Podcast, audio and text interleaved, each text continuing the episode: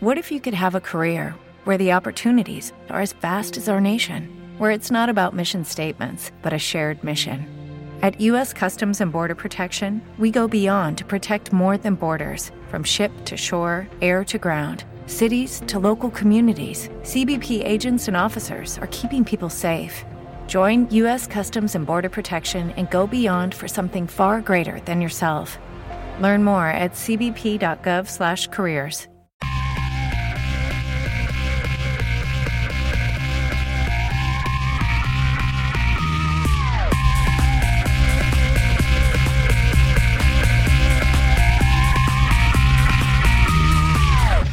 Buenas a todos, chicas y chicos. Yo soy Fran Sevillano y ya sabéis que esto es Impetu, es el programa de Emilcar FM, donde os voy a presentar a un montón de gente interesante. Eh, es gente de todos los ámbitos, pero que tienen un factor común: es su pasión y sus ganas por sacar sus propias ideas adelante y hacerlas triunfar. Hoy tenemos con nosotros a todo un figura, nada más y nada menos que Jorge Galindo. Jorge es fundador de 47 Degrees, que es una potente agencia de desarrollo que trabaja a nivel internacional, pero que están afincados en, Cádiz. Y una de las cosas que más me gustan de 47 es su énfasis en la comunidad, cómo se enfocan muchísimo en aportar a la comunidad, tanto con código abierto como con un montonazo de eventos que organizan, sobre todo en Cádiz, pero bueno, también fuera. En esta charla, Jorge nos va a contar cómo decidió meterse en el berenjenal de montar una empresa y cómo fueron aquellos primeros momentos. También vamos a hablar de la situación actual qué tipo de proyectos y tecnologías trabajan, cómo se coordinan con varias oficinas y con varios clientes repartidos por el mundo y mucho más. También vamos a hablar de la importancia para ellos de la comunidad y cómo estructuran la empresa para aportar eh, lo más posible, creando proyectos de open source y eventos que tienen un interés mundial. Y ya en el plano más personal, Jorge nos hablará de qué es lo que ha aparecido en su vida hace poco que se ha convertido en su principal truco de productividad. También algunos libros que le han ayudado a a organizarse mejor el día a día y sus sitios favoritos en Cádiz, por ejemplo.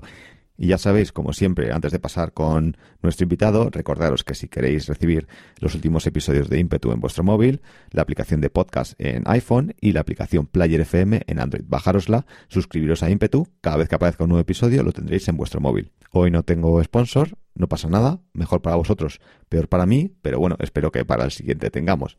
Así que nada más, ya por fin se acabó todo lo que tenía que decir yo y pasamos a la, entrevista. Así que aquí tenéis a mi nuevo amigo Jorge Galindo.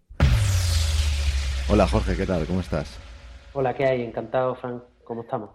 Pues muy bien, muy bien. Aquí con muchas ganas de, de, conocerte un poquito más. Y quería comenzar preguntándote cuando, cuando alguien cuando alguien te pregunta a qué te dedicas, ¿cómo le sueles, cómo le sueles contestar?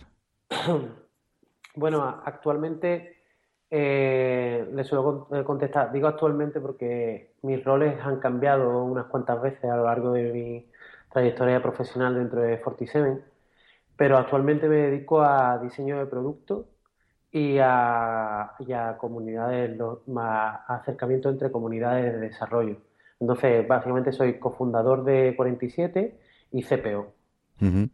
y ¿Y cómo empezaste en esto de la, de la tecnología? La tecnología, bueno, yo eh, estudié informática en Cádiz, ingeniería de, técnica de gestión. Empecé estudiando allí en, Sevilla y, luego me pasé a, Cádiz. Y la verdad es que eh, desde siempre, desde chico, me ha encantado todo lo que es la tecnología y la informática. Y nada, y, eso me llevó un poco a, optar por esa carrera que lamentablemente no, no, acabé, eh, pero bueno, eh, porque empecé a trabajar, monté un pequeño estudio de desarrollo de front-end, back-end, que hacíamos diferentes desarrollos y todo eso pues ya empezó mi carrera profesional que, que que me, llevó a, montar 47 Degrees aquí en España. ¿Y cómo decidiste montar una empresa? ¿Por qué decidiste montar una empresa antes de terminar la carrera? Realmente un poco, mm, un poco fueron unir como eh, ir una serie de actos, ¿no? Es decir, yo me gustaba, me, me gustaba mucho desarrollar y crear nuevos conceptos. Entonces, durante la carrera, pues empecé a crear portales, a unirme con gente. Eh, luego ya eso, pues, derivó teniendo un sello en el que yo trabajaba de freelance. Y ya después derivó en tener un estudio de desarrollo. Entonces, eh, lo típico, ¿no? Te entran otra una serie de ingresos, entonces vas dejando de lado. Yo, lamentablemente, supongo que será algo que en el, en el futuro quiera retomar eh, porque, hombre, es un, como un fallo ahí, ¿no? Eh, de, no, llegar a acabar, ¿no? Pero la verdad es que, bueno, eh, sigues afrontando nuevos retos y cambiando y avanzando y, y, bueno, y, y, acabas de, acabas de empezando una, una, una empresa y luego al final, pues, acabé yéndome a Estados Unidos y volviendo y contando Fortiseven. Sí, bueno, y, sobre Fortiseven, pues eh, es obvio que, vamos a hablar un eh, pues largo y tendido, todo lo que podamos. Pero, pero crees que, o sea, todavía tienes ganas de terminar la carrera. ¿Crees que, es relevante todavía o que te podría, te podría ayudar en algo de lo que haces actualmente o es como Realmente, o sea, vamos a ver, yo personalmente la carrera es una cosa que yo creo que independientemente de que haya veces que esté mal orientada ¿no? en determinados conceptos, pero eh, la ingeniería lo que hace son educarte en bases que luego te permiten eh, crecer profesionalmente en cualquier vía, ¿no? En vertical. En lo que es el desarrollo de la programación hay muchos lenguajes y no, no, no existe el lenguaje definitivo. Entonces, realmente lo que tú tienes que saber son conceptos teóricos de paradigmas en los cuales poder eh, cambiar y, pivotar mentalmente y decir, bueno, pues ahora me voy a enfocar en la programación funcional, ahora en la programación orientada a objetos y demás. en ese aspecto yo soy un defensor de, del concepto de carreras de ingeniería. Pero eh, lo mío no es un concepto de para ayudar, sino ya es un tema personal, ¿no? Que, que a mi familia, pues personalmente se lo debo se lo debo acabar. Pero claro, ya cada vez es más difícil. Acabas teniendo familia, eh, eh, tienes más responsabilidades dentro de una empresa. Entonces, bueno, lo tengo como en algún día lo retomaré, algún día. Que no sé ni siquiera me, me computarán los créditos que, que, puedo llegar a tener. Pero bueno, ahí, ahí, ahí, estaré y algún día lo, lo retomaré y lo acabaré.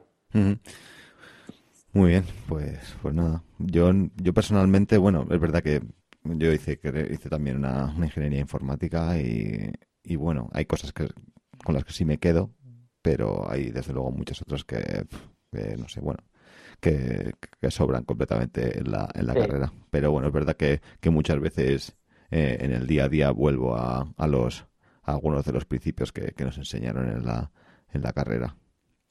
Y, o sea que sí, sí que sí que tiene, sí que tiene cierta utilidad. Yo lo que siempre me planteo es si realmente si hubiese dedicado esos, esos años a hacer otra cosa o a, digamos a en vez de meterme en una carrera y ya está, sino a desarrollar más personalmente en las áreas que más me interesaban, creo que estaría en un, en un mejor lugar hoy. Pero pero pero no lo sé tampoco cómo, cómo hubiesen sido las cosas.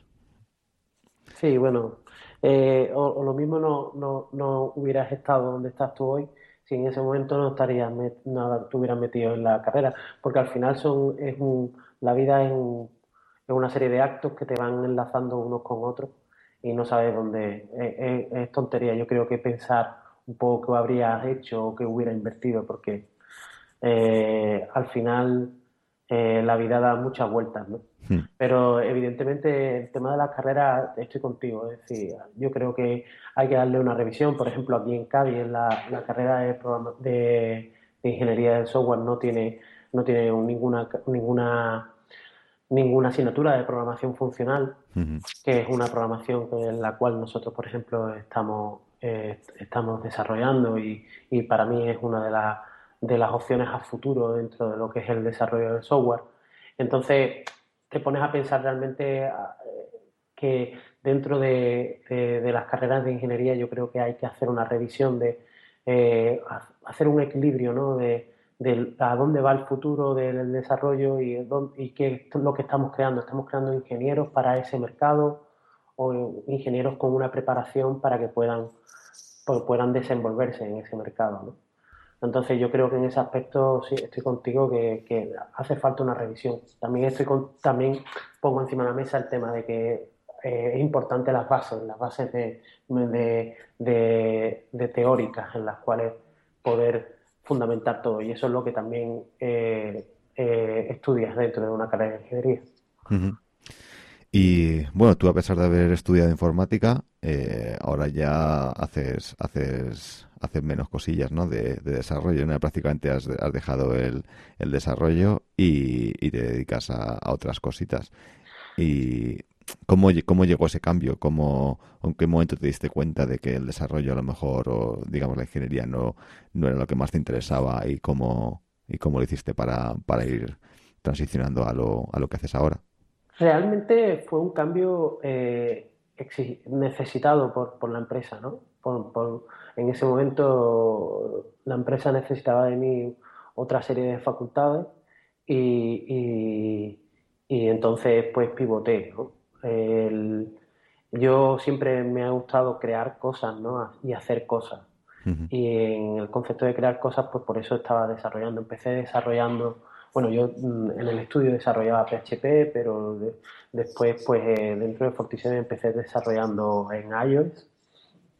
Pero claro, en un momento dado, pues pivoté aquí en, España en, ventas, ¿no? Y eh, estrategia, ¿no? De, mercado.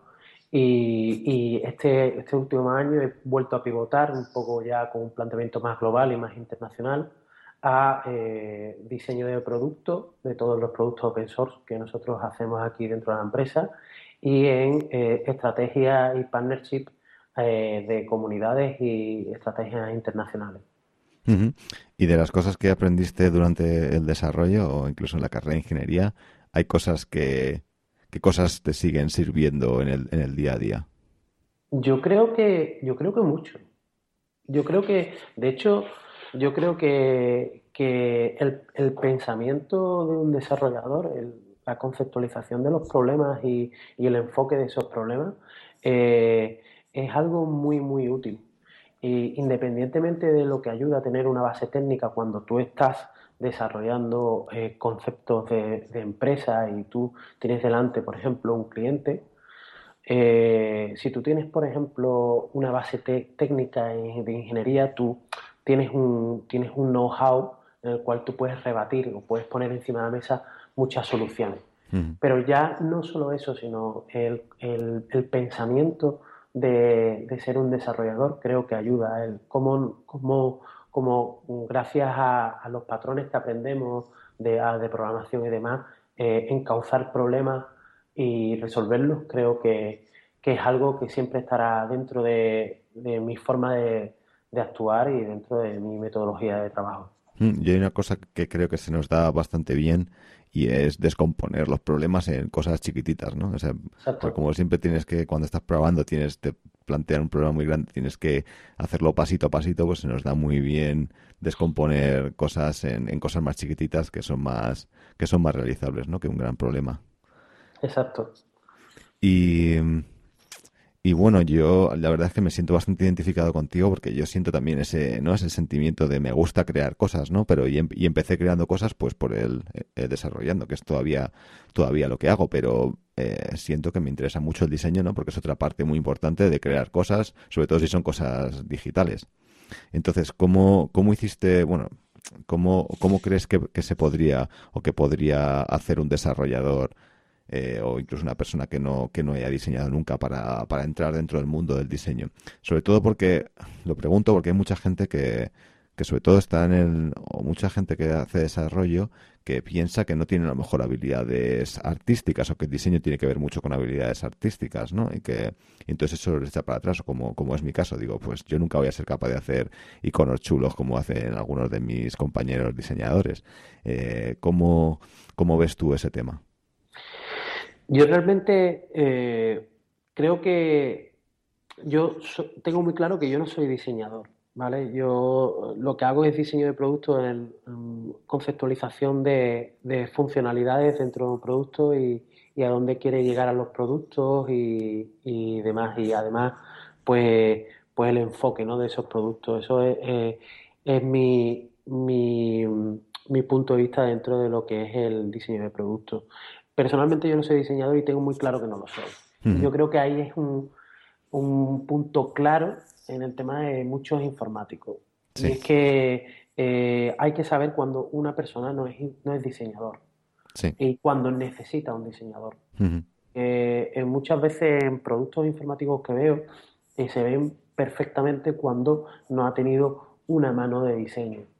O, una, o, no ha pasado por, por una parte de diseño de producto. Entonces se ven verdaderas maravillas a nivel técnico pero que no llegan a, transmitir o la interfaz no llega a transmitir porque realmente no tienden a ser un diseñador. Entonces, si te, si te gusta el, una cosa es que te guste el diseño y otra cosa es que seas diseñador. Si necesitas un diseñador o, tu producto necesita un diseñador, yo lo, lo que yo te recomiendo es tirar de un diseñador. Pero si, bueno, independientemente tú tienes habilidades de diseño, eh, todo, es, todo es experiencia, todo todo es eh, el, camino de llegar a, hacer eh, algo en la vida es, trabajarlo y, ponerle muchas ganas. bajo mi punto de vista hay dos tipos de diseñadores, los creativos y los resolutivos. Eh, un, creativo es un, una parte, un diseñador que, tiene, que tiene nuevos conceptos y que trabaja en nuevas interfaces totalmente se saca de la manga y tal. Y un resolutivo es una persona que tú le dices, mira, eh, necesito esto, esto, esto, y es capaz de resolverlo de una forma muy rápida y con un resultado muy bueno. Entonces, eh, partiendo del hecho de que mm, los desarrolladores son desarrolladores, los diseñadores son diseñadores, si a ti te gusta el diseño como desarrollador, todo es trabajarlo. Y, pero si tú mm, necesitas un diseñador, te recomiendo que en vez de hacerlo tú mismo, eh, tires de alguien que se enfoque profesionalmente en esa carrera. Mm. Sí, pero yo muchas veces, bueno, como tú dices, no hay diseñadores que son resolutivos, ¿no? Tú le das un problema y ellos lo, lo, resuelven pues aplicando ciertas ciertas aplicando ciertas pues, ciertos patrones, ciertas reglas que también han aprendido y en ese sentido es muy parecido al, al desarrollo, quizá. Entonces yo yo creo que, que, en realidad esas dos disciplinas, ¿no? Es cierto que la, la, parte creativa no tanto, pero o quizá no tanto, pero la parte resolutiva, como tú dices, sí que sí que se parece mucho al desarrollo y me y una de las cosas que, que yo creo es que se podría se podría hacer que los que no hubiese tanta separación, que no hubiese ese, ese, ese binomio que hay entre diseñadores y desarrolladores, sino que, que, que se, que se uniese, ¿no? Que, que en realidad eh, a la hora de crear productos digitales es tan importante el, el, digamos lo que consideramos ahora el código como lo que como la, la interfaz del usuario y, entonces yo estoy bastante interesado en, en, cómo crear, cómo crear puentes entre esas dos disciplinas, porque creo que sí tienen similitudes. Es que realmente hay puentes ya. Es decir, por ejemplo, el, eh, concepto de usabilidad, eh, lo que se denomina como UX, eh, es un, concepto que es perfectamente compatible con diseñadores y desarrolladores. Y de lo que hablan es de la interfaz, de arquitectura de la información y de cómo mostrar la información para eh, llegar mejor a un usuario o tener eh, mejores resultados en los goals que tenga que tenga eh, el producto que, estás trabajando. Entonces, en ese aspecto sí, ese es el puente. Tú, mm. siendo desarrollador, puedes trabajar como en arquitecturas de información y, siendo diseñador, puedes trabajar con arquitectura de información. De hecho, en un proceso de desarrollo de una interfaz, eh, tiene que haber una comunicación directa en ese proceso, en el proceso de arquitectura de la información, de esa interfaz entre. What if you could have a career where the opportunities are as vast as our nation, where it's not about mission statements, but a shared mission? At U.S. Customs and Border Protection, we go beyond to protect more than borders, from ship to shore, air to ground. Cities to local communities, CBP agents and officers are keeping people safe. Join U.S. Customs and Border Protection and go beyond for something far greater than yourself. Learn more at cbp.gov/careers. Every day, we rise, challenging ourselves to work for what we believe in. At U.S. Border Patrol, protecting our borders is more than a job; it's a calling. Agents answer the call working together to keep our country and communities safe. If you're ready for a new mission, join U.S. Border Patrol and go beyond. Learn more at cbp.gov/careers. Diseñadores y desarrolladores. Entonces ahí, ahí es realmente yo creo que donde, donde, está, donde está el kit de la cuestión. Tú personalmente puedes, puedes ser desarrollador, pero tú, tú sabes eh, cómo funciona tu producto y sabes cómo, cómo, cómo, cómo, quieres mostrarlo. Y el diseñador lo que tiene que, que, que, saber es, son ese tipo de, enfoques de desarrollo para, para que tenga más efectividad la interfaz que están, que están planteando.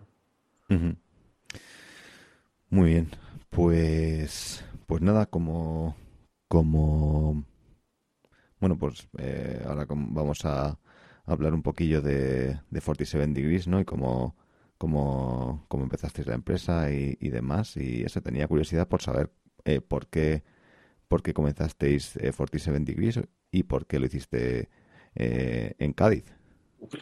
Bueno, eh, 47 Degrees en verdad eh, empezó en Seattle, en Washington.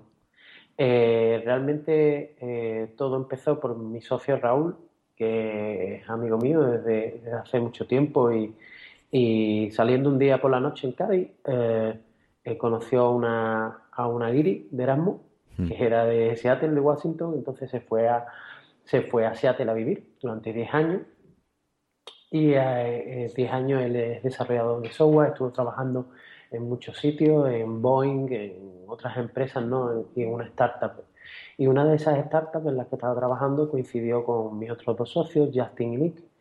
Y eh, el mercado norteamericano es muy tiburón y de un día a otro pues eso cerró.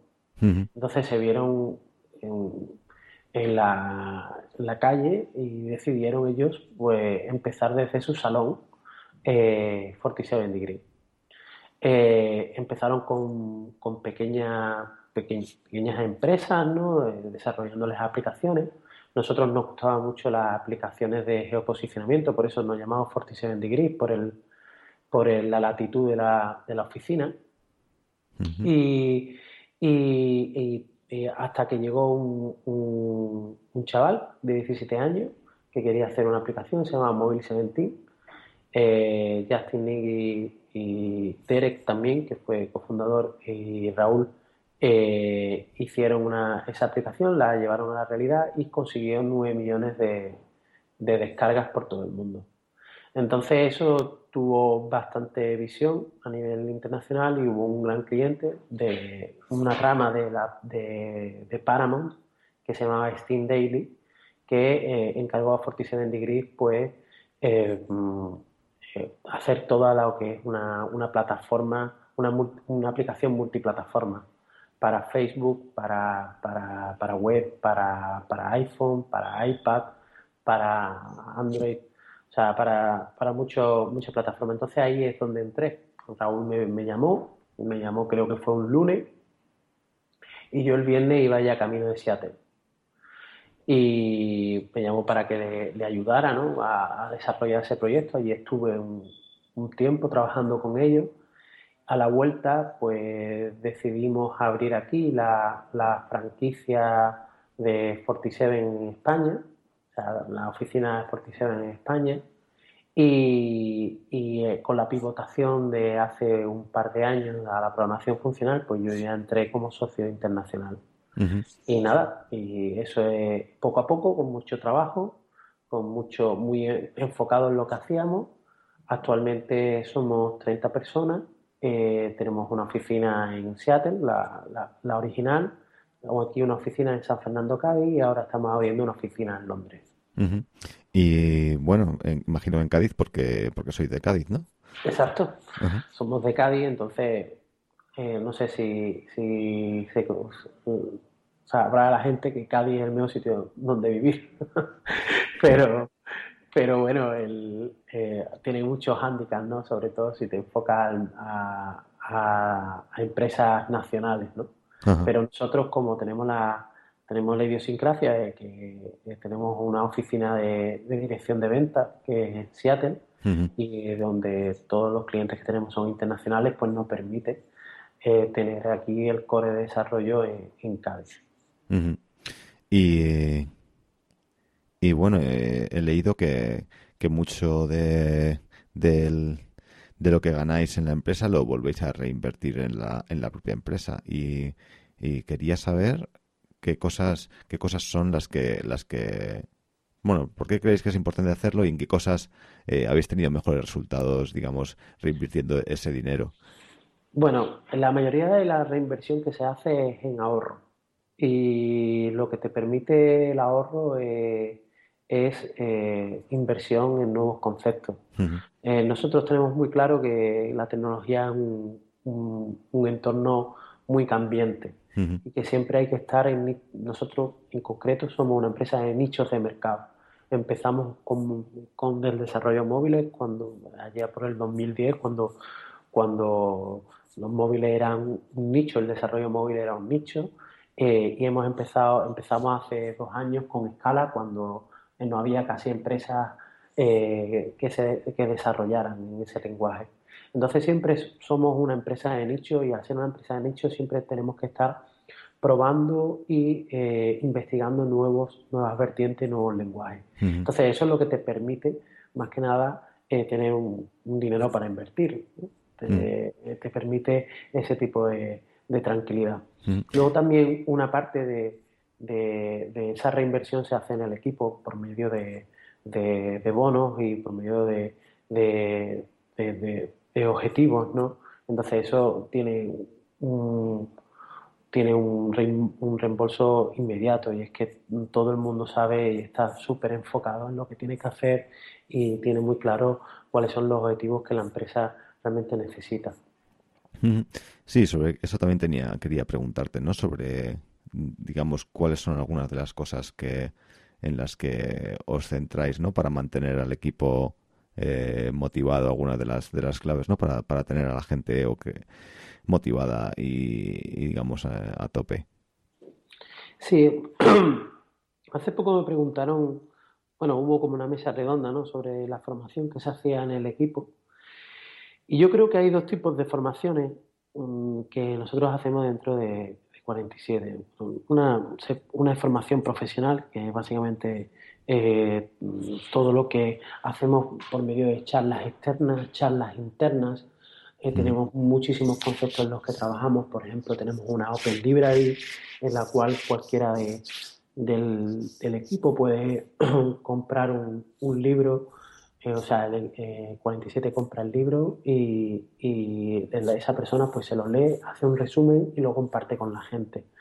Charlas internas, todas las todas las semanas hay charlas internas de conceptos que alguien del equipo cree que es interesante compartir. Eh, luego, por ejemplo, eventos.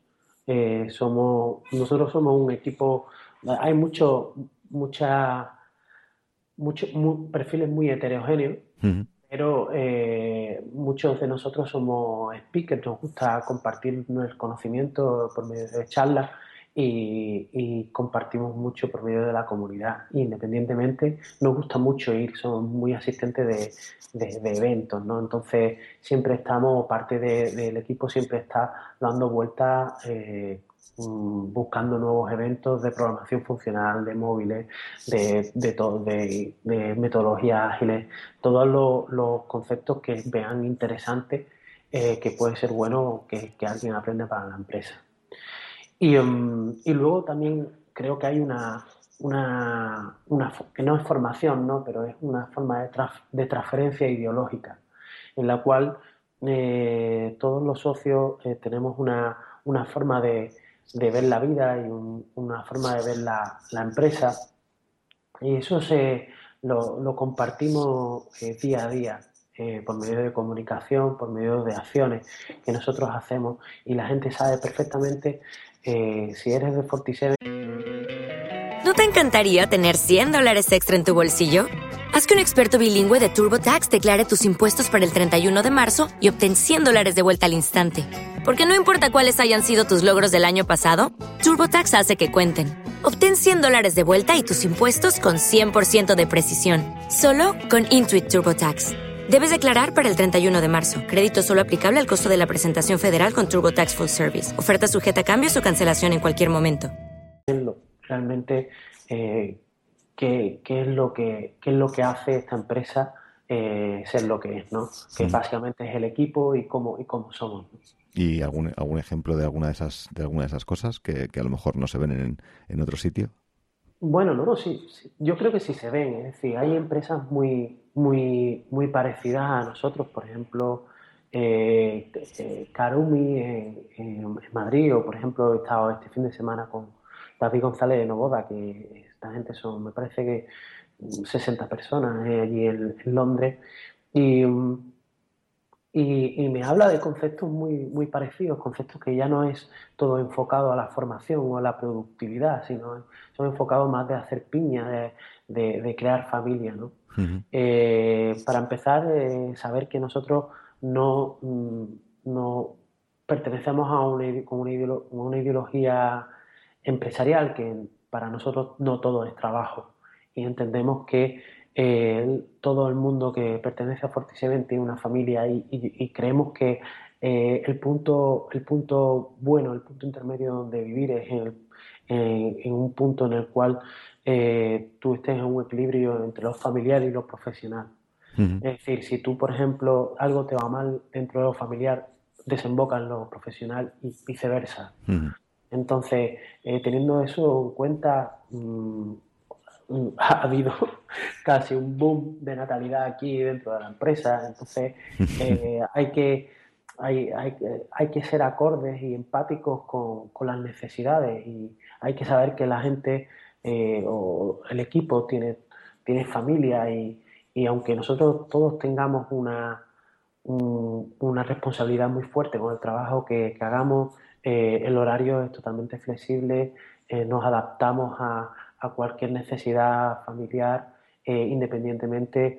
Mm, hacemos muchos eventos dentro de la compañía, de comunidad, de conocer a las familias, de eh, fortalecer lazos. ¿no?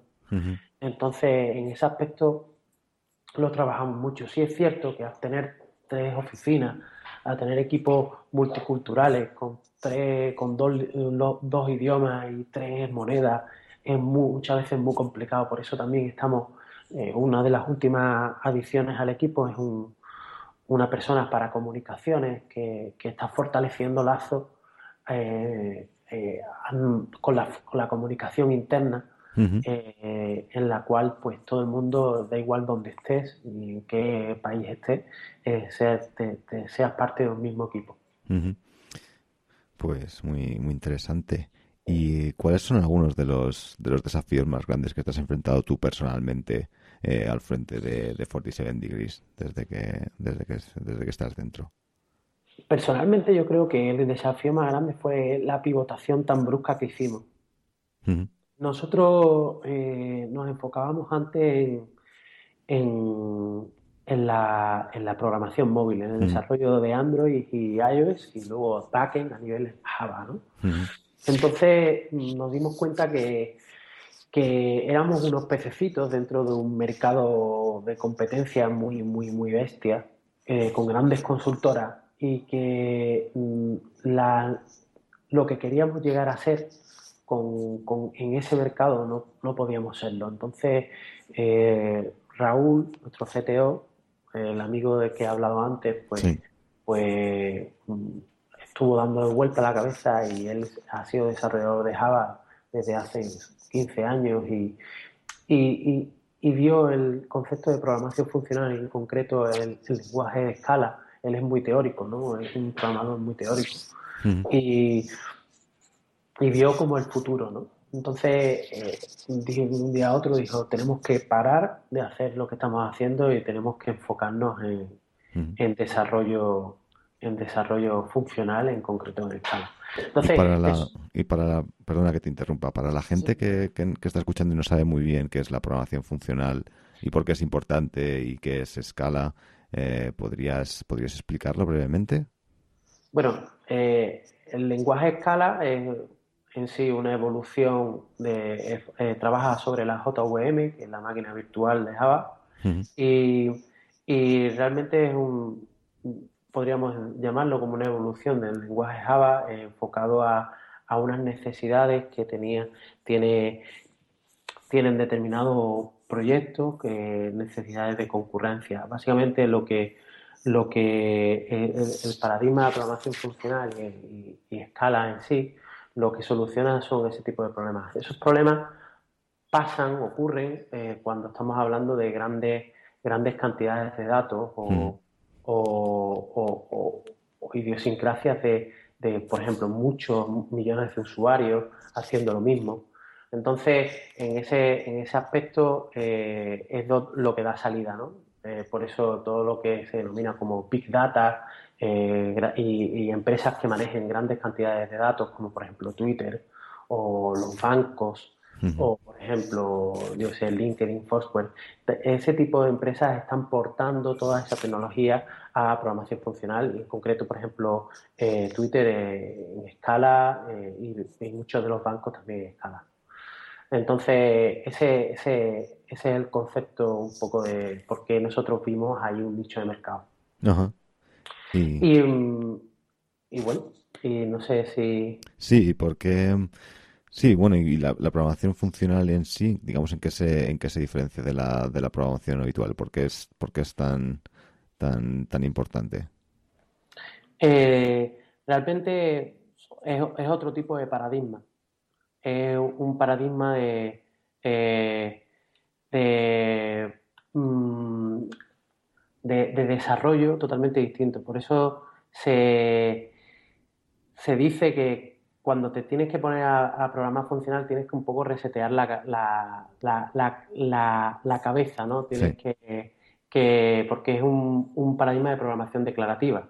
Hmm. Entonces, eh, no es una cosa nueva, porque la programación funcional eh, es un concepto matemático, eh, pero en, en, contrario de la programación imperativa, pues se enfoca eh, en los cambios de estado mediante eh, la mutación de las mismas variables. Entonces, eh, en ese aspecto, pues, pues, pues mm, tienes que cambiar todo el concepto, ¿no? Porque no se, no se trabaja, no se desarrolla en base a variables, sino constantemente cambiando, ¿no? cambiando esas variables y entonces tienes que cambiar todo el concepto. De todas maneras, ya te digo, esto yo creo que eh, si queréis, eh, podemos desarrollar otro podcast más con, Raúl, de, es el CTO, y él, por ejemplo, en, el Freaking ha dado una charla, el Freaking es un, evento en el que he estado este fin de semana, y ha dado una charla sobre eh, el paradigma y cómo, cómo, cuáles son los beneficios directos de, ese paradigma. ¿no? Vale, perfecto. Para nosotros, para nosotros a nivel profesional nos ha dado, nos ha dado alas, ¿no? Nos ha hmm. dado porque nos, nos hizo meternos en un nuevo, en un nuevo mercado. Mm, y en, un, nuevo, totalmente, un nuevo mundo en el cual eh, es un nicho de mercado todavía. Mm. Sí, sí, eso es lo que nos estabas contando, ¿no? Que eso había sido uno de los desafíos, ¿no? Más, más grandes para ti personalmente. Sí, no, y aparte que eh, tú tienes que tener en cuenta que una pivotación de mercado no es, es una cosa que se dice así muy, muy guay, ¿no? dice, eh, sí, pivotamos y nos hicimos más grandes, pero claro, eh, mm, ¿cómo lo haces? No? Porque tú estás en un mercado, ¿no? Tú desarrollas móvil, la gente sabe que tú desarrollas móviles, la gente te pide que, que desarrolles móviles. Y ahora, ¿cómo, cómo cambias ¿no? de la noche a la mañana? Pues, pues básicamente, eh, para empezar, partiendo también de que nuestro equipo era un equipo que no mm, empezamos también con ese tipo de programación, ¿no? Entonces eh, tuvimos que enfocarnos de la nada a, ese lenguaje que veíamos tan interesante eh, gracias al open source proyecto open source. En Sherwin Williams somos tu compa, tu pana, tu socio, pero sobre todo somos tu aliado, con más de 6.000 representantes para atenderte en tu idioma y beneficios para contratistas que encontrarás en aliadopro.com. En Sherwin Williams somos el aliado del PRO. His karate lessons might not turn him into a black belt. Hi-ya! And even after band camp, he might not be the greatest musician. But with the 3% annual percentage yield you can earn on a PenFed premium online savings account, your goal of supporting his dreams. Thanks for everything, Mom and Dad. Will always be worth it. Apply today at PenFed.org slash savings. Federally insured by NCUA. $5 minimum to open account. To receive any advertised product, you must become a member of PenFed. PenFed's got great rates for everyone.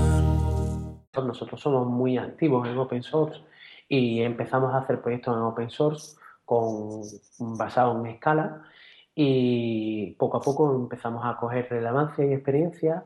Nos hicimos partners de TypeSafe, que ahora se llama eh, Blind, eh, Lightbend, y, um, y, que es la empresa que está detrás de, de Scala.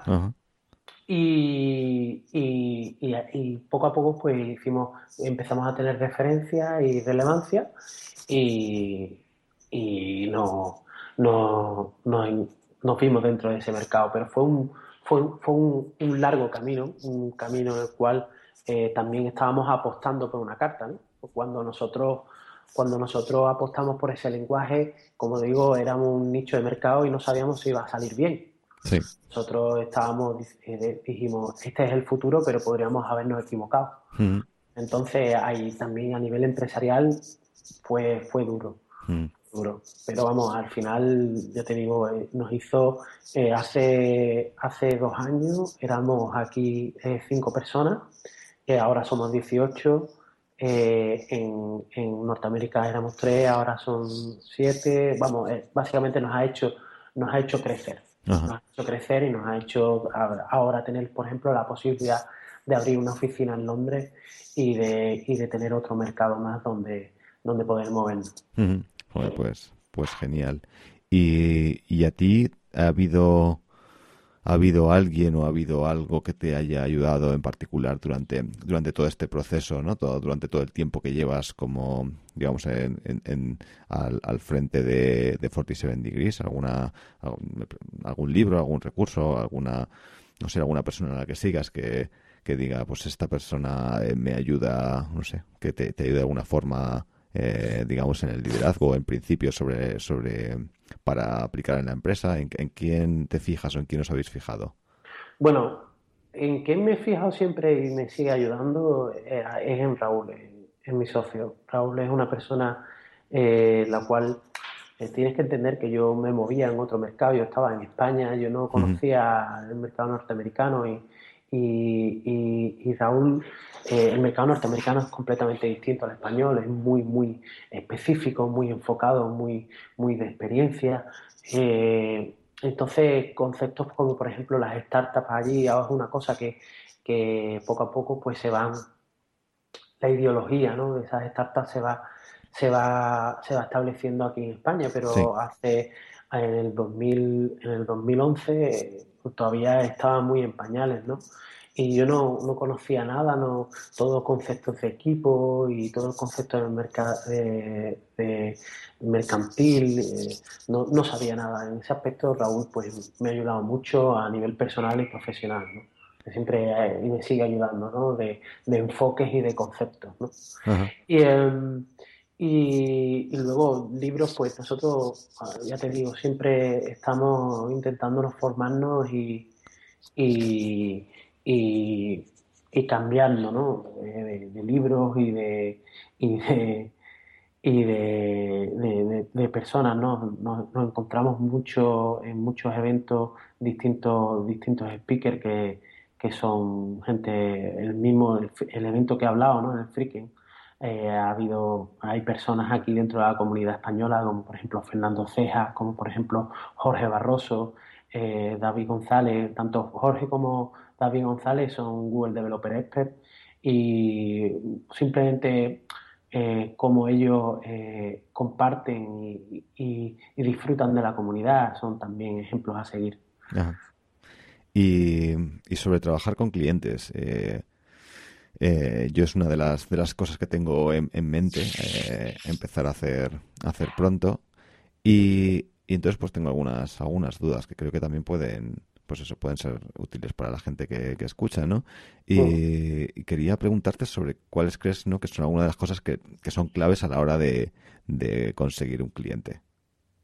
Em, conseguir un cliente, bueno, para empezar, eh, mostrar tu trabajo. Es decir, eh, yo no tengo ninguna otra forma de, de, conseguir un cliente que enseñar las cosas que he hecho y que eso y que eso sea una que eso sea una una visión ¿no? de, del trabajo que ese cliente quiere espera tener de ti ¿no? entonces eh, dices tú bueno pero es que si no tengo clientes si no he tenido clientes cómo cómo puedo enseñar mi trabajo pues pues puedes hacerlo de muchas formas gracias a Dios eh, somos informáticos o desarrolladores de software y podemos, podemos crear conceptos eh, para nosotros mismos.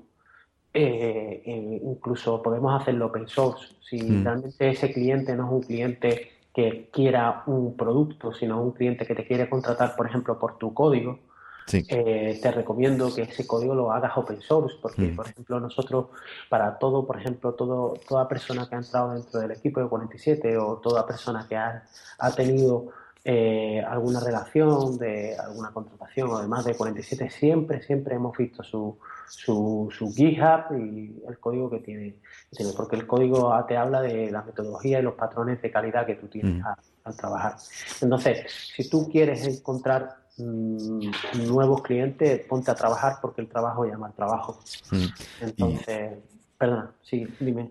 No, una de las dudas ¿no? que tengo que tengo así habitualmente es eh, si vale, yo soy yo soy desarrollador, pero pero mis clientes van a ser desarrolladores o mis clientes van a entender código. Yo sé, yo creo que es importante compartir código open source, pero pero eh, ¿tú crees que es la forma más más efectiva?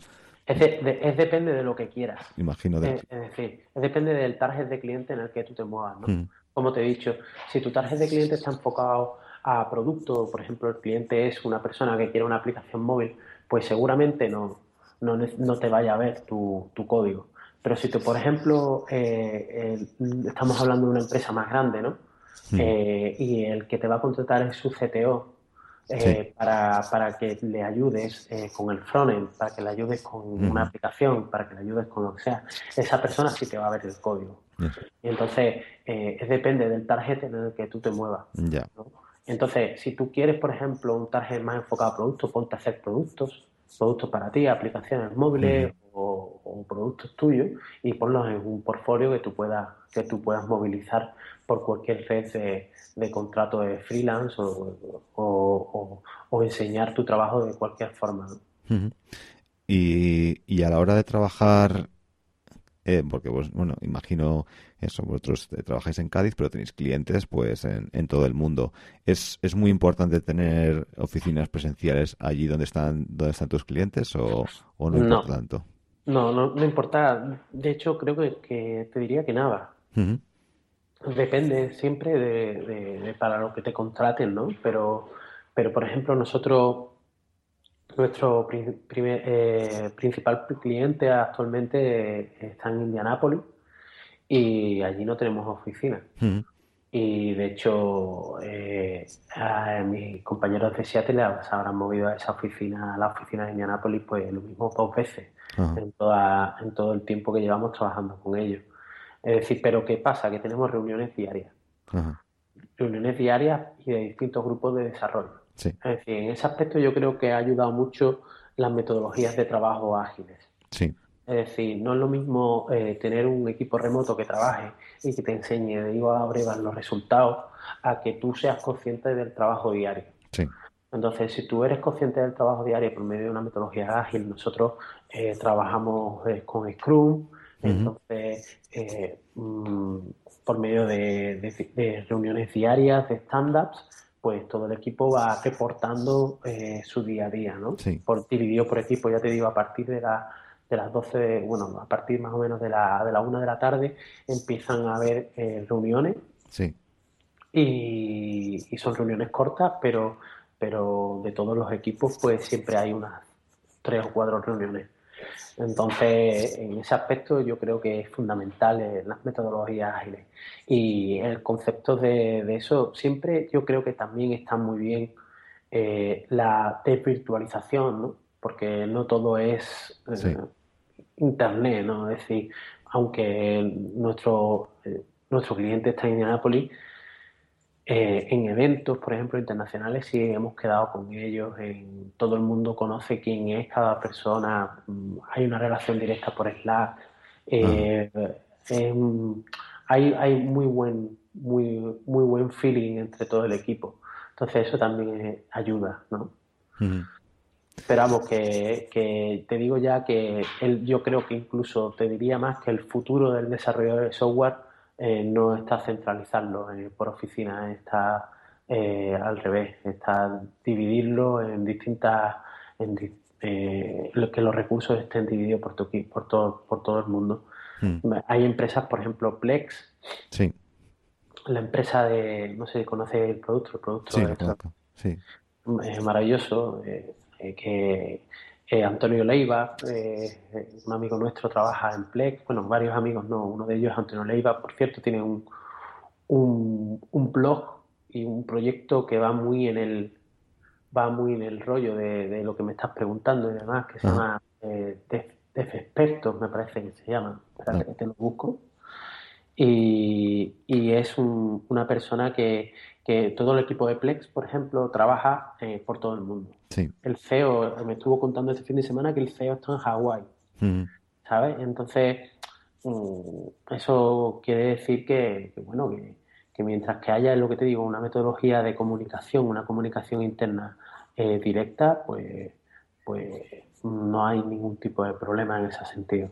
perfecto, perfecto. Y bueno, eh, hablando de, de eventos, eh, como el que has estado este fin de semana, ¿no? El Freaken. Pues una cosa que desde que te sigo, ¿no? Siempre me, ha sorprendido bastante es la cantidad de, eventos a los que vas, la cantidad de eventos que, organizas. Y, bueno, y quería saber por qué, crees que esto es tan, tan importante como para dedicarle tanto tiempo. Eh, bien, vamos a ver. Eh, el tema de los eventos de la comunidad es algo que está en el ADN de nuestra, de nuestra empresa. ¿No?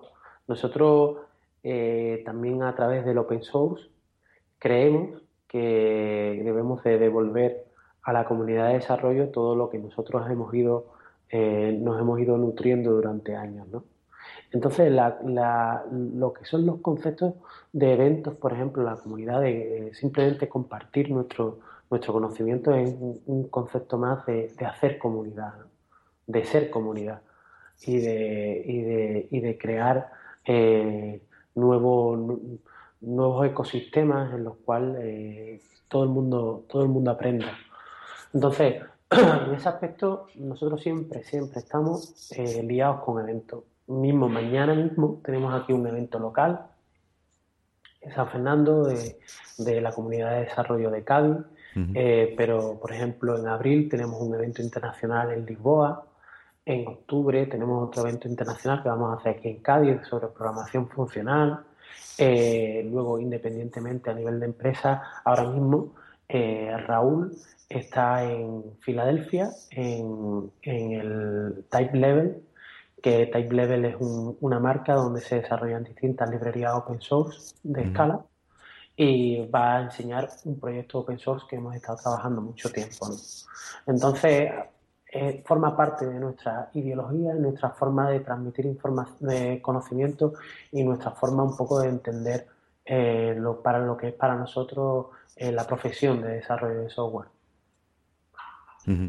¿Y cuáles, son algunas de las cosas más, más curiosas o, raras que te han pasado en, en un evento? Bueno, ahí se podría escribir un libro, ¿no? Porque porque ha pasado de todo y aparte eh, en la, el, tema de los eventos y el trato con, personas al final eh, son muchas variables, ¿no? Pero yo que sé, por ejemplo, en, eh, en uno de los eventos que nosotros organizamos, tienes que tener en cuenta que que empezamos con eventos locales, entonces los eventos locales que yo hacía eran conceptos muy, muy todoterreno, ¿no? cual yo compraba, me iba al Mercadona, compraba 100 euros o 50 euros de, cerveza, los ponía en un bidón y allí estaba todo el mundo contento bebiendo cerveza fresquita. Y luego pasamos a, un, a conceptos de, internacionales, ¿no? en el cual, por ejemplo, dábamos dábamos eh, comida ¿no? y te encontraba gente que era vegana, eh, eh, alérgica al tomate. ¿no? Entonces, son cosas que directamente no empiezas a pensar hasta que ya empiezas a abrir un poco la mente, ¿no? Y decir que yo no, fíjate, tal, y, tiene eh, el tema de, pasar de eventos locales, muy locales, muy anárquicos y muy, muy, muy brutos, ¿no? A, cosas un poco más pensadas en las cuales la gente eh, espera de ti mucho, ¿no? pues es curioso, ¿no? Aún así siempre intentamos mantener nuestro toque bizarro, ¿no? nuestro, nuestro, yo creo que marca de agua, ¿no? Eh, por ejemplo, en Landa Wall, eh, la mayoría, creo que el 70% de los, o el 60% de los asistentes venían, venían de fuera de España y, era, era es, uno de los eventos más importantes de programación funcional a nivel europeo. Eh, yo les puse de comer papa con choco y, y era enfrente de la caleta en Cádiz y por después flamenco, orientado, ¿sabes? Siempre hay como un toque muy, muy cañí, ¿no? También. Porque yo creo que forma parte de nuestra ideología también, nuestro, nuestra forma, nuestro modo operandi, ¿no? Nosotros somos como somos porque también hemos nacido donde hemos nacido y, y somos españoles, somos de Cádiz y eso es una cosa que es un valor, ¿no? No, es, un, no es algo a esconder. Entonces, eh, el tema de, por ejemplo, este, este año en, el Landa World quiero en la cena de los ponentes llevarlo a una llevarlo a la venta Vargas eh, para, oír flamenco, ¿sabes? Que se queden allí un poco picuetos la gente que viene de todo el mundo oyendo flamenco, porque para mí flamenco es algo que solamente tenemos aquí y muchas veces no le damos la importancia que tiene. Sí, sobre, sobre eso también de, eh, pues quería preguntarte, o sea, cómo es, alucinante eso que hagáis eventos internacionales y los hagáis ahí en, en Cádiz, ¿no? Con, un par. Y, y cómo, o sea, ¿crees que es, es, es eh, un... ¿Crees que es, es, beneficioso que esté en Cádiz o hay gente que le da que le da o que no como no conoce la ciudad no quiere ir? O sea, ¿cómo, cómo habéis conseguido llevar tanta, tanta gente a Cádiz? ¿Cómo conseguís que la gente vaya, vaya allí a Cádiz a, un evento? ¿Cómo, ¿Cómo, lo hacéis? ¿Cómo movéis el evento para que la gente vaya, vaya hasta allí? Vamos a ver, eh, hay una cosa que hay que entender también, es que nuestros eventos, todos los eventos que nosotros hacemos son sin ánimo de lucro.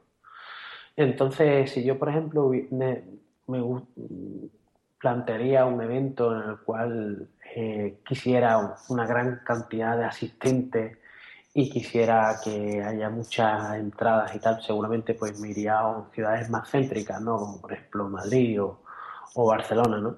Pero al ser eh, un evento sin ánimo de lucro, que lo único nuestro, nuestro único objetivo es compartir eh, el conocimiento, realmente lo, lo hacemos en Cádiz porque nosotros creemos que es una de las ciudades más bonitas del mundo.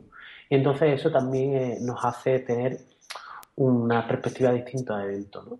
Eh, es totalmente, o sea, eh, mm, creo que tengo, podría contar con los dedos de las manos los speakers que han dicho que no a, un evento en Cádiz. Porque, claro, para una persona que vive en Suiza decirle que se viene en octubre a, a Cádiz a dar una charla. Eh, nosotros intentamos siempre pagar todos los gastos de alojamiento y de viaje. Eh, durante dos días va a estar compartiendo un evento familiar en una, una ciudad como Cádiz, pues directamente lo flipan. Y si, ya, si ya son norteamericanos que, que ellos, por ejemplo, eh, tienen una perspectiva totalmente distinta a lo que son las ciudades y te, metes en una ciudad como Cádiz, que es una ciudad que tiene 3.000 años y demás, eh, es un, sin duda es un valor añadido. Un valor añadido y es algo, es algo que es increíble. Lo cual no deja de ser también un hándicap el tema, por ejemplo, que estamos también en, eh, en la punta del mundo. Es decir, eh, la gente, hubo speakers que, que tardaron un día en llegar y venían desde, desde, bueno, desde Suiza misma, ¿no? Que tenían que parar en Málaga, en Málaga, Madrid, a Sevilla, de Sevilla a Cádiz. Es decir, eh, las implicaciones logísticas son complicadas, eso no te lo quita nadie, pero bueno, teniendo en cuenta que nuestros objetivos son, son tener un, un conceptos familiares, ¿no? Pues, pues eso, eso es lo que realmente eh, nos da la vida, ¿no? Al hacerlo en casa. Muy bien. Pues, pues nada, eh, me está entrando muchas ganas de, ir al Cádiz. cuidado, cuidado está. En el, próximo evento. Y por ejemplo, el, el, Lisboa, el que vamos a hacer en abril, es un, de hecho es el evento más grande eh, de, enfocado al lenguaje escala que se va a hacer en, en diría, en la península ibérica. Y realmente seremos, seremos unas 100 personas. Eh, viene gente, speaker internacionales, gente muy potente, pero la idea es que sea todo muy familiar y que se abran debates de directamente en la misma, aunque sean charlas, ¿no? Porque se va a orientar de forma de, de, charlas, ¿no? Pero que esas charlas puedan ser interrumpidas, y se puedan abrir debates, ¿no? Entonces también estás invitado si quieres Lisboa. Lisboa para mí es una de las ciudades más bonitas de, España, bueno, de España no, de, la península ibérica. Y, yo creo que haremos también un, concepto de evento allí que, va a ser un flip. ¿Cuándo, ¿Cuándo es exactamente? El 9 de abril. Ajá, en Lisboa. En Lisboa. ¿Y se llama Landa World también? Eh, no, se llama LX Escala. Ah, LX Escala, muy bien. Landa World es, un concepto de Landa y es por, eso del nombre. El Landa es un, un, concepto que se utiliza mucho dentro de, dentro de la programación funcional. Y y, entonces se habla desde el eh, paradigma de la programación funcional. Entonces no solamente es escala, aunque hay eh, muchos speakers que vienen de la comunidad de escala, pero no solamente es escala, también hay Haskell, Swift, Erlang, eh, Java, Java 8. Hay muchos lenguajes que permiten ese paradigma. Y que y es un evento, mm, yo diría, de una de enfocado a, a, a intermediate advanced es decir, son charlas un poco teóricas, bastante matemáticas, en las cuales ver realmente cómo ves realmente cómo lo hacen, porque los speakers provienen de empresas eh, muy importantes, de Rabbit, de, de, bueno, de Facebook no hemos tenido nadie, ¿no? Pero son empresas que son internacionales. Por ejemplo, tuvimos a, a cuatro doctorados de, de, Lucien allí en, de Suiza. Entonces son, son conceptos muy, muy matemáticos, muy teóricos, pero a, la vez importantísimos ¿no? para saber. Y en cambio el X escala es un rollo solamente de, del, del, lenguaje escala. Parámetros también funcionales, pero aplicados a la escala. Ya, ya veo. Y, bueno, dando un, pequeño giro, a ti de las cosas que haces en el día a día, ¿qué es lo que, qué es lo que más te gusta? Lo que más me gusta, pues bueno, eh, la verdad es que mm, disfruto, disfruto mucho con todo lo que hago dentro de la empresa. Tengo mucho, muchos papeles distintos, por ejemplo, mañana va a ser un evento eh, y estoy organizando todo el tema del evento y al cual disfruto mucho, pero por ejemplo eh, llevamos el desarrollo de distintos proyectos open source y también para mí es muy, muy gratificante ver cómo poco a poco vamos haciendo un diseño, un producto eh, muy, muy bonito, ¿no? Y eso también a mí, a mí me encanta, ¿no?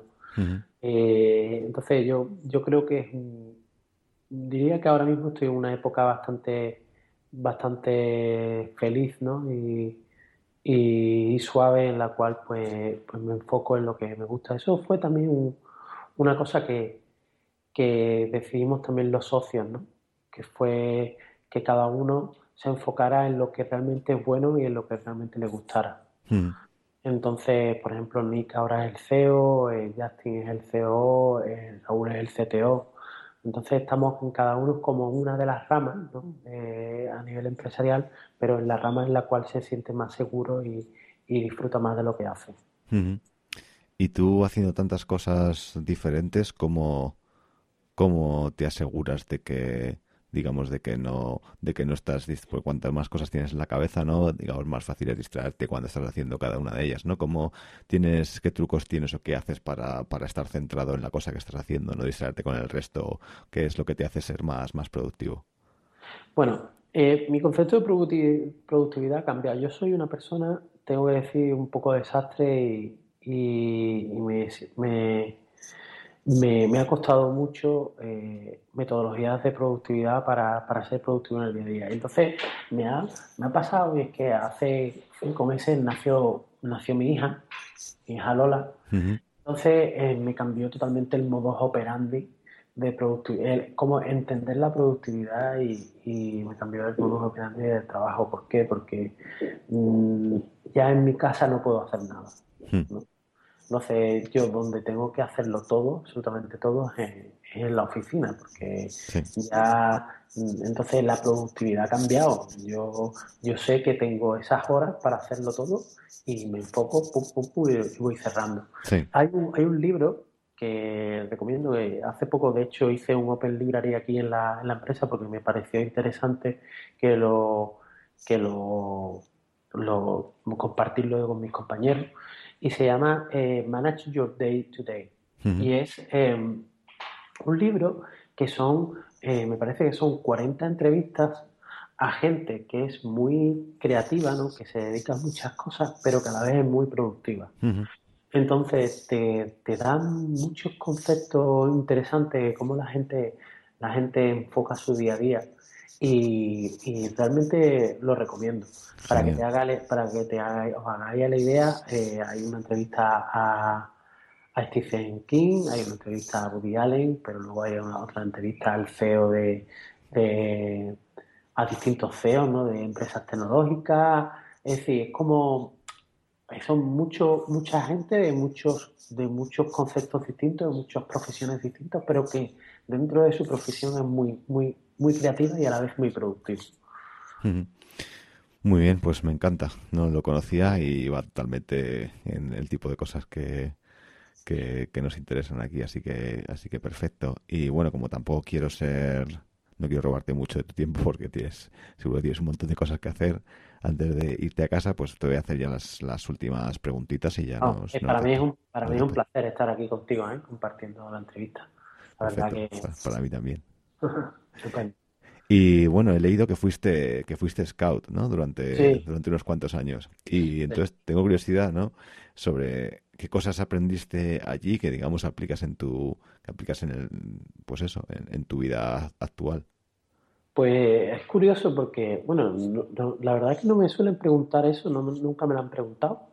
Y creo que creo que es una cosa que ha cambiado radicalmente mi vida eh, o el enfoque que yo tenía en mi vida en patrones de, yo sé, de austeridad. Y luego también yo creo que, que te hace ser muy extrovertido, eh, porque bueno, tú sabes, tienes que en los scouts, eh, pues al menos en los scouts en los que yo estuve,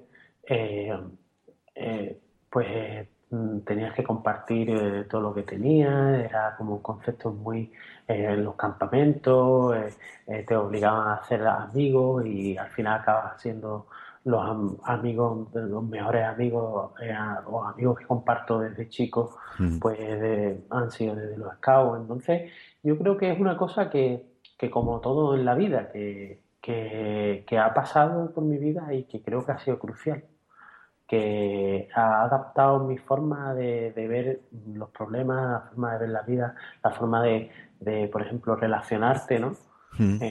En, un evento, en, una comunidad, con, la gente que te rodea, eh, yo creo que ha influenciado, influenciado para bien y, yo lo recomiendo, claro.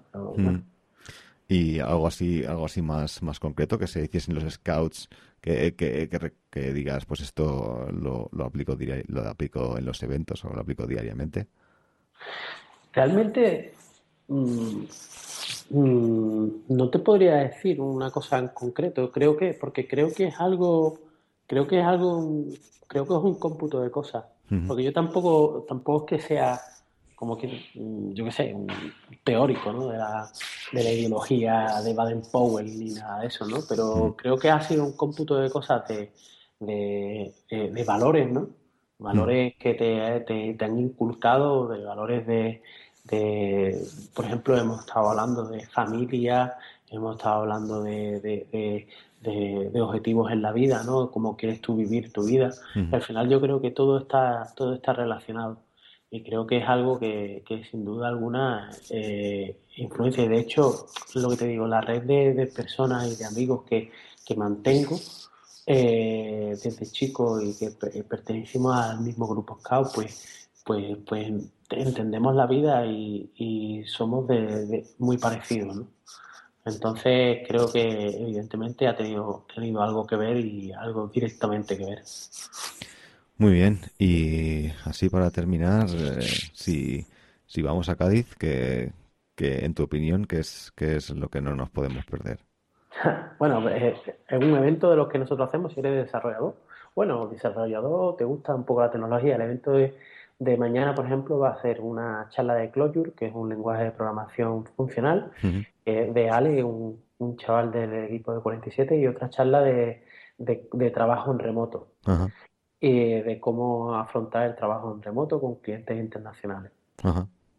Y otro, y bueno, eso, eso hablando de mí, ¿no? Pero por supuesto lo que nos podéis perder es visitar Cádiz, eh, las playas, yo no sé si conocéis la, la, zona de Zara de los Atunes, de Barbate, esa zona es espectacular y, y por ahí creo que, que siguen estando mm, las playas mm, podría ser una de las mejores playas de España porque eh, yo he estado en playas por la Costa del Sol, por, o sea, por la, Costa Brava, perdona, y demás. Son playas, son otros, son muy bonitas, pero son otros conceptos de playa. Este tipo de playas son más, más, diría un poco más salvajes y más, más amplias y, y bueno, la comida, tío, todo lo que es barbatizar los atunes, los atunes son espectaculares. Mm. Y luego Cádiz, la comida, pescadito frito y demás. De Cádiz, de Cádiz yo, yo te digo que lo primero que puedes hacer es venirte con un coche y dar vuelta, pasarte un, día o dos días en Cádiz y luego irte a los pueblos de Cádiz. Yo hmm. creo que allí es donde realmente das de todo, entiendes toda, todo lo que es el concepto de Cádiz. Muy bien, pues ya te digo, me está entrando cuando fui me encantó, pero ahora me está entrando una ganas de ir otra vez que, que pues el Landa World, tío, te espero en el Landa World y ya después te traes el coche y te va a Vegeo, te va a, a, a a Zahara y el Landa World nada más que un día. ¿Cuándo es? Ya, ese, el Landa World seguramente sea en octubre, todavía no tenemos ah. fecha determinada, pero se está hablando ya del 1 de octubre. Muy bien. Y para terminar ya, eh, ¿hay algo que crees que no, que de lo que te gustaría haber hablado, que no hemos hablado, o algo que que no te he preguntado que te hubiese gustado eh, hablar eh, o algo que quieras comentar así sin más? Realmente me lo he pasado muy bien en la entrevista. Yo creo que hemos tocado un montón de temas interesantes, distintos ¿no? de lo que me suelen preguntar y, y bueno, y si alguien está interesado en las cositas que hacemos, pues que se pase por, por nuestro repositorio de GitHub de Open Source y podrá ver ahí muchísimos proyectos open source para, para, para si, si quiere empezar con el lenguaje del cual hemos hablado y el paradigma del cual hemos hablado. De hecho, hay uno de los proyectos que se llama Scala Exercise, que está dentro de, de la documentación de, lenguaje Scala. Y ese, ese proyecto lo que habla es de cómo aprender Scala por medio de una serie de, de, de test de pequeños test unitarios que vas haciendo de forma eh, gamificada de uno en uno. Sí, creo que en eso estuvo involucrado Rafa, ¿no? Rafa Paradela. Sí, Rafa Paradela. Y aparte fue, vamos, involucrado, ¿no? fue idea suya. Sí, sí, sí. Eh, nosotros hacemos formación dentro de la empresa, entonces Rafa cuando entró en la empresa eh, le dimos el, los quants, que es una muestra de test unitarios, ¿no? Eh, para hacerlos uno a uno y él pues se dio cuenta de que había una forma un poco más, más dinámica y mejor de hacer ese, ese esa formación ¿no? y entonces planteó él Escala Exercise y de hecho en lo que está él, Rafa y, Raúl ahora en Filadelfia lo que van a presentar mañana es eh, Escala Exercise versión 2 y es una nueva capa de abstracción que ya no solamente habla del lenguaje escala, sino que habla de cómo aprender otros conceptos, ¿no? Eh, librerías en concreto, o por ejemplo, framework como Play Framework o ACA, o otros conceptos ¿no? en los cuales trabajar no solamente es sobre el lenguaje, sino ya puedes eh, aprender mucho de forma, ya te digo, gamificada, gamificada y muy, muy divertida. Bueno, divertida eh, es duro, ¿no? Porque son un testing, pero yo creo que, que, es la vertiente social que le damos por medio de los comentarios y por medio de la vertiente de, de, ejercicios poco a poco evaluables, creo que, creo que lo hace bastante ameno. genial. ¿Y dónde te podemos encontrar en, Internet? Pues bueno, eh, me podéis eh, yo soy Jorge Galindo en, en Twitter, eh, podéis seguir o preguntar por ahí lo que quieras, pero vamos, lo mejor que me podéis hacer es encontrarme en alguno de los eventos que nosotros organizamos y tomar una cervecita mientras hablamos. Me pegáis el toque y, ya estamos en contacto. Perfecto, pues, pues ya está. hasta aquí hemos llegado. Muchas gracias por, por aguantar el, chaparrón de preguntas y, espero que, nos veamos en, alguno de los eventos. Gracias a ti, Frank. Bueno, pues. entrevista. Perfecto, pues nada, un abrazo. Un abrazo. Chao. Chao. Y antes de marcharnos, pediros una cosita, y es que me dejéis reseñas en iTunes, porque es la forma más fácil de que otra gente eh, conozca ímpetu y me viene súper bien. Ya ha habido muchos de vosotros que habéis sido muy generosos dejándome reseñas y reviews pero necesito, más, cuantas más mejor. Así que nada, animaros a que, a que le deis un poquito de caña. Y ya sabéis, si queréis enteraros de cuándo sale el próximo episodio, suscribiros a Impetu en la aplicación de podcast en iOS o la aplicación Player FM en Android. Y bueno, si me queréis escribir, ya sabéis que me tenéis en Impetu Podcast o en emilcar.fm barra Impetu, me podéis comentar qué es lo que os gustaría que mejorase, o qué hago simplemente lo hago mal, o qué os gustaría que, a quién os gustaría que entrevistase, en fin, cualquier cosa, me tenéis ahí a vuestro servicio. Y eso es todo por hoy. Ya sabéis que nos escuchamos en el siguiente ímpetu, que saldrá dentro de dos semanas. Y bueno, que, estéis, que estéis atentos porque traigo cosas muy, muy interesantes. Y nada más. Un besito para todos y hasta la próxima. Chao.